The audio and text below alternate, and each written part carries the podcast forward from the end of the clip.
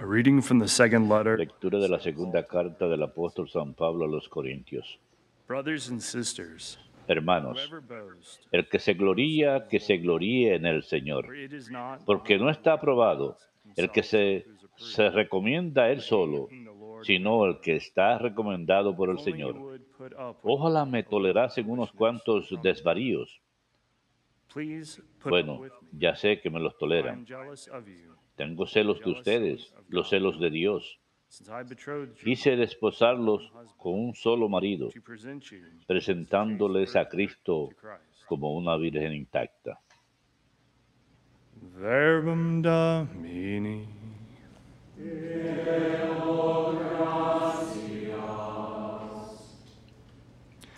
Young men and women, Llenos están el cielo y la tierra de tu gloria. Llenos están el cielo y la tierra de tu gloria. Alaben al Señor en el cielo. Alaben al Señor en lo alto. Alábenlo todos sus ángeles. Alábenlo todos sus ejércitos. Llenos están el cielo y la tierra de tu gloria. Reyes y pueblos del orbe, príncipes y jefes del mundo, los jóvenes y también las doncellas, los viejos, junto con los niños, alaben el nombre del Señor. Llenos están el cielo y la tierra de tu gloria. Alaben el nombre del Señor, el único nombre sublime, su majestad sobre el cielo y la tierra. Él acrece el vigor de su pueblo, alabanza de todos sus fieles, de Israel, su pueblo escogido. Aleluya. Llenos están el cielo y la tierra de tu gloria.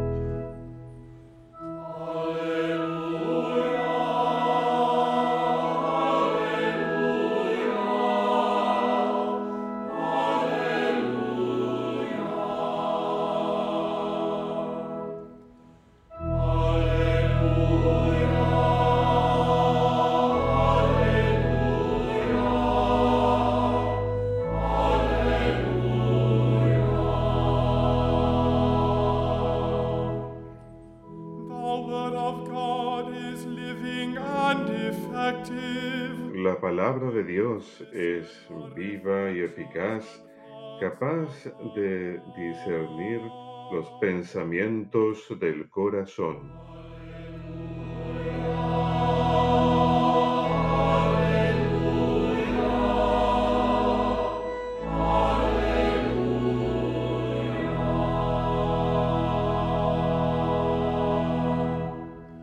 The Lord be with you.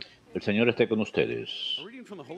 Lectura del Santo Evangelio según San Mateo. Gloria a ti, Señor. En aquel tiempo dijo Jesús a la gente, el reino de los cielos se parece a un tesoro escondido en el campo. "Person finds El que lo encuentra lo vuelve a esconder y lleno de alegría va a vender todo lo que tiene y compra el campo. El reino de los cielos se parece también a un comerciante en perlas finas, que al encontrar una de gran valor se va a vender todo lo que tiene y la compra. Palabra del Señor, gloria a ti, Señor Jesús.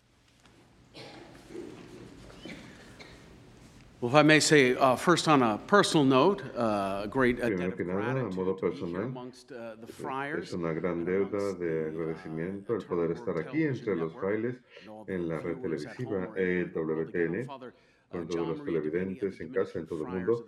Soy el padre John. María de Beni, de los padres dominicos de la provincia de San José.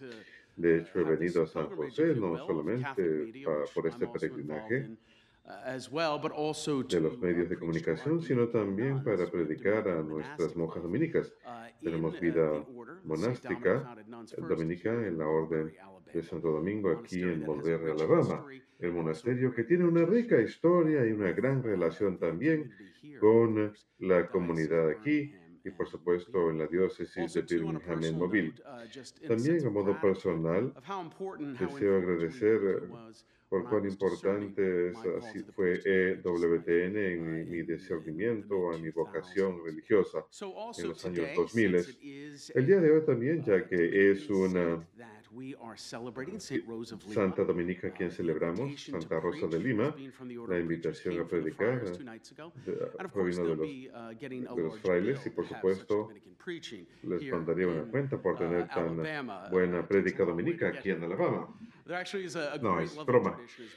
Pero de hecho es una gran tradición, como ustedes saben, la amistad entre los uh, dominicos y los franciscanos, pues Santo Domingo y San Francisco eran compañeros.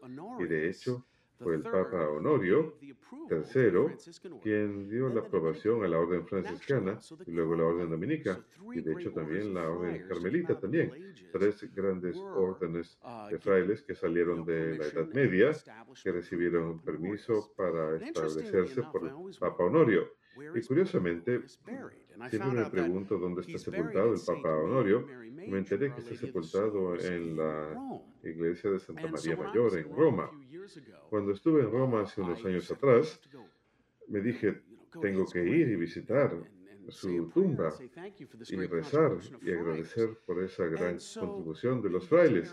Así que fui a María Mayor. Si alguno de ustedes han tenido el privilegio de ir, es bastante grande y los sacristanes son frailes franciscanos. Fui a la sacristía y le pregunté, a- pregunté dónde está, ¿es verdad que el Papa Honorio III está aquí? Me gustaría rezar y agradecerle por establecer estas grandes órdenes predicantes. Y él me dice, sí, es verdad, está aquí, pero no sabemos dónde está su cuerpo. Así que- in the basilica and said thank you. So Pope Honorius is there. Maybe we'll produce a miré, busqué una imagen de la Virgen en la basílica y recé Thank una oración de agradecimiento. Pero bueno, deberíamos time emprender una búsqueda en su cuerpo. Pero para hoy Tenemos el ejemplo de Santa Rosa de Lima. Es muy curioso, ella vivió en una época en que la iglesia aún estaba llegando al nuevo mundo en Sudamérica. De hecho, es la primera santa canonizada de las Américas. Nació 1586, en eh, April 23. 1586, She abril passed 20 away para ser exactos. 24th, Falleció el 24 de 1617, agosto of 1617 31 a la edad de 31 años en Lima, Perú. Es curioso pensar cómo ella murió a esa edad, cuando el ministerio público de Cristo tradicionalmente sainthood, acababa de empezar. Su santidad Era algo más privado que algo en la esfera pública, porque ella era conocida, y esto comenzó cuando era muy joven, era por su penitencia, su sentido de mortificación y su austeridad. De hecho, ella quería ingresar al convento, pero sus padres no le permitieron. Querían que se casara. Así que lo que hizo por obediencia a sus padres fue básicamente convertirse en ermitaña en su propio jardín trasero. Mandó a hacer una ermita en su casa en la que dedicaba tiempo a la penitencia y la oración y pasaba el tiempo fuera de la esfera pública. En la gran tradición de penitencia y ermitaños aún tiene que haber trabajo. Podemos pensar en los benedictinos. Así que para ayudar a mantener a la familia, ella solía eh, criar flores y venderlas. Y también bordaba. La santa patrona del bordado y los floristas. Pero también tenía ese fuego de fe eh, a través del cual quería consagrar su vida. Y lo que ella solía hacer como laica es, lo que hizo como laica es, ingresó a la orden terciaria de Santo Domingo, conocida como la Fraternidad Laica de Santo Domingo. Muchas órdenes religiosas tienen órdenes laicas, órdenes terciarias. Su participación en la vida de una orden de la Iglesia y su gran eh, ejemplo, Santa Catalina de Siena, fue una forma en que pudo cumplir la obediencia de su familia, mantener a su familia, sin ingresar obviamente a la vocación de matrimonio en contra de su voluntad, pero también dando gran honor a Dios al hacer esto y a través de su habilidad de tener ese sentido de la mortificación, Le fue posible de enfocarse en Dios y no en ella misma. Ella encontró esa perla de gran precio. Eh, y lo que es verdad con Santa Rosa de Lima es que también era muy hermosa. Es curioso que sus notificaciones eh, fueron tan severas que ella, de hecho, para distraer de su belleza solía sobarse eh, pimientos en eh, el rostro para que su rostro se irritara y se vea rojo e hinchado. Se cuenta que también suele dormir sobre pies rotos y piedra y no comía carne y que ayunaba e incluso no dormía mucho. Por supuesto, todos nosotros no estamos llamados a tales penitencias, excepto por la gloria de Dios, que uno puede hacer eso. Pero ¿qué hizo ella? Ella se mortificaba, practicaba la virtud de la mortificación. Y cuando pensamos en nuestra propia época, en los momentos, en, la época en que vivimos, cómo Santa Rosa de Lima puede ayudarnos a contrarrestar nuestros propios vicios en la sociedad moderna, pero también animarnos a la virtud, donde nos encontremos ahora mismo en el 2023. Creo que una cosa de la que no hablamos a menudo, que es un vicio en nuestra época, en especial en los jóvenes, es el vicio de la vanidad.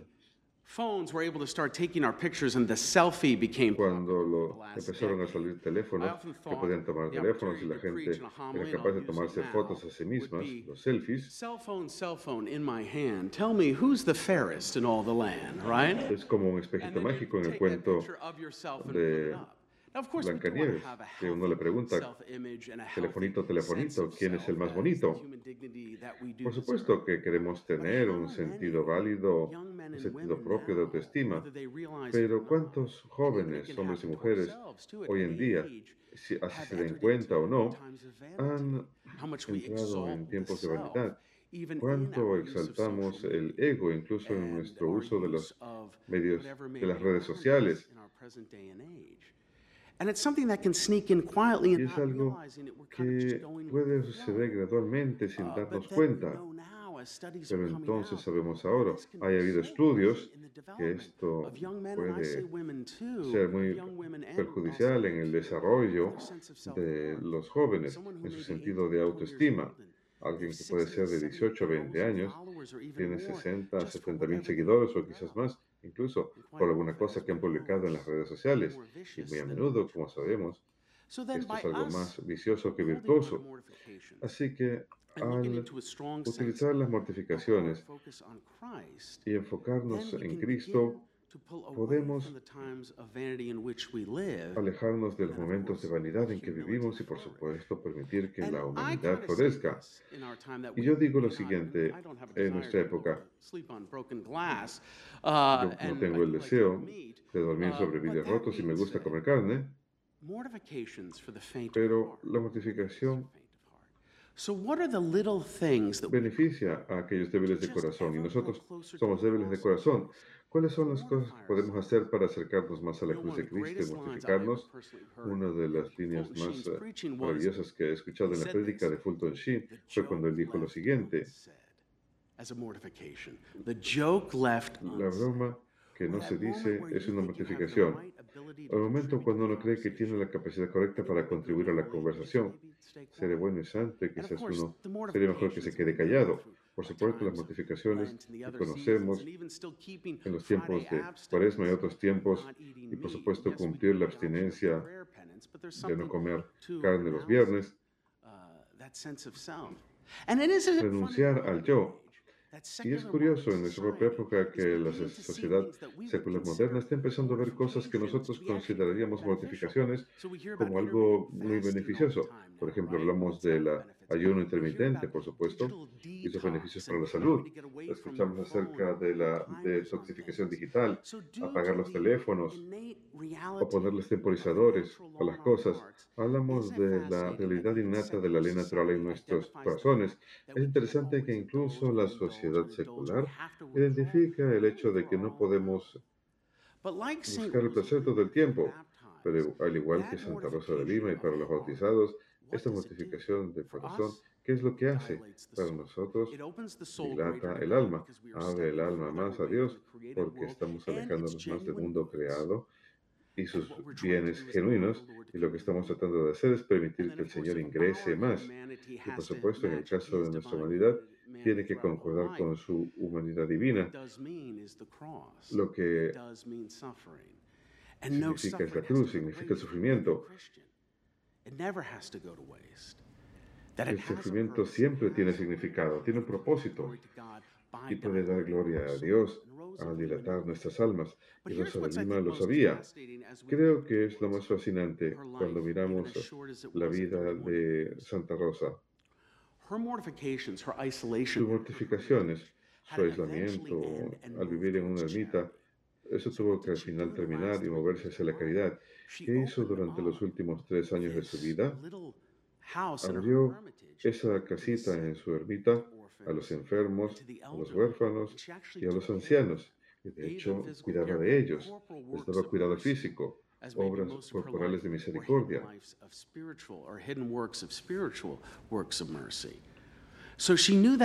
Así que ella sabía que tenía que haber una caridad fuera de sí misma, a pesar de tener esta vida de soltera, y lo hizo todo a través del espacio de la mortificación. Así que todos nosotros, y la perla de gran precio que hemos encontrado en nuestras vidas, con Dios, podemos permitir que todas estas obras entonces resulten en caridad fuera de nosotros mismos, poder vivir por los demás, obras corporales de misericordia. Y entonces les voy a ofrecer un poquito de Santo Tomás o de Aristóteles. Esto es lo que Aristóteles y Santo Tomás de Aquino siempre dicen, que esos actos, al repetirse una y otra vez, al igual que los vicios, cuando se repiten las virtudes, pueden llevar a buenos hábitos y luego se convierten en algo natural en uno. Así que por más pequeña que sea una mortificación, puede convertirse en algo natural, sin disminuir su poder y eficacia. Eso incluye nuestras oraciones también. El rosario se convierte en algo habitual.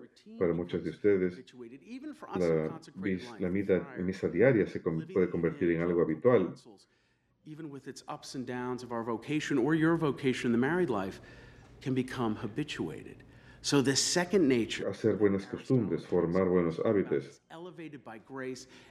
Y esto es elevado por la gracia y así podemos dar gloria a Dios y ayudar al prójimo y santificar nuestras almas.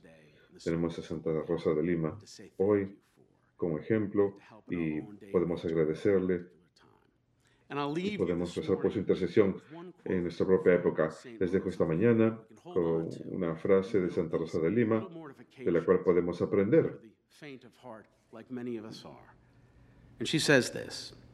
Ella dijo lo siguiente. Esta es la, verdadera, la única verdadera escalera hacia el paraíso. Fuera de la cruz no hay ninguna forma de escalar al cielo. Queridos hermanos, tomemos estas pequeñas mortificaciones, subamos por esta escalera al cielo, roguemos la intercesión de Santa Rosa de Lima para que nos ayude From the heart of Jesus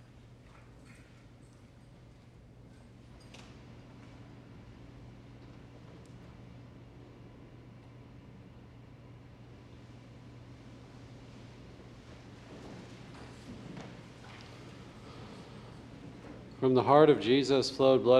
Del corazón de Cristo salieron sangre y agua como señal de misericordia para nosotros.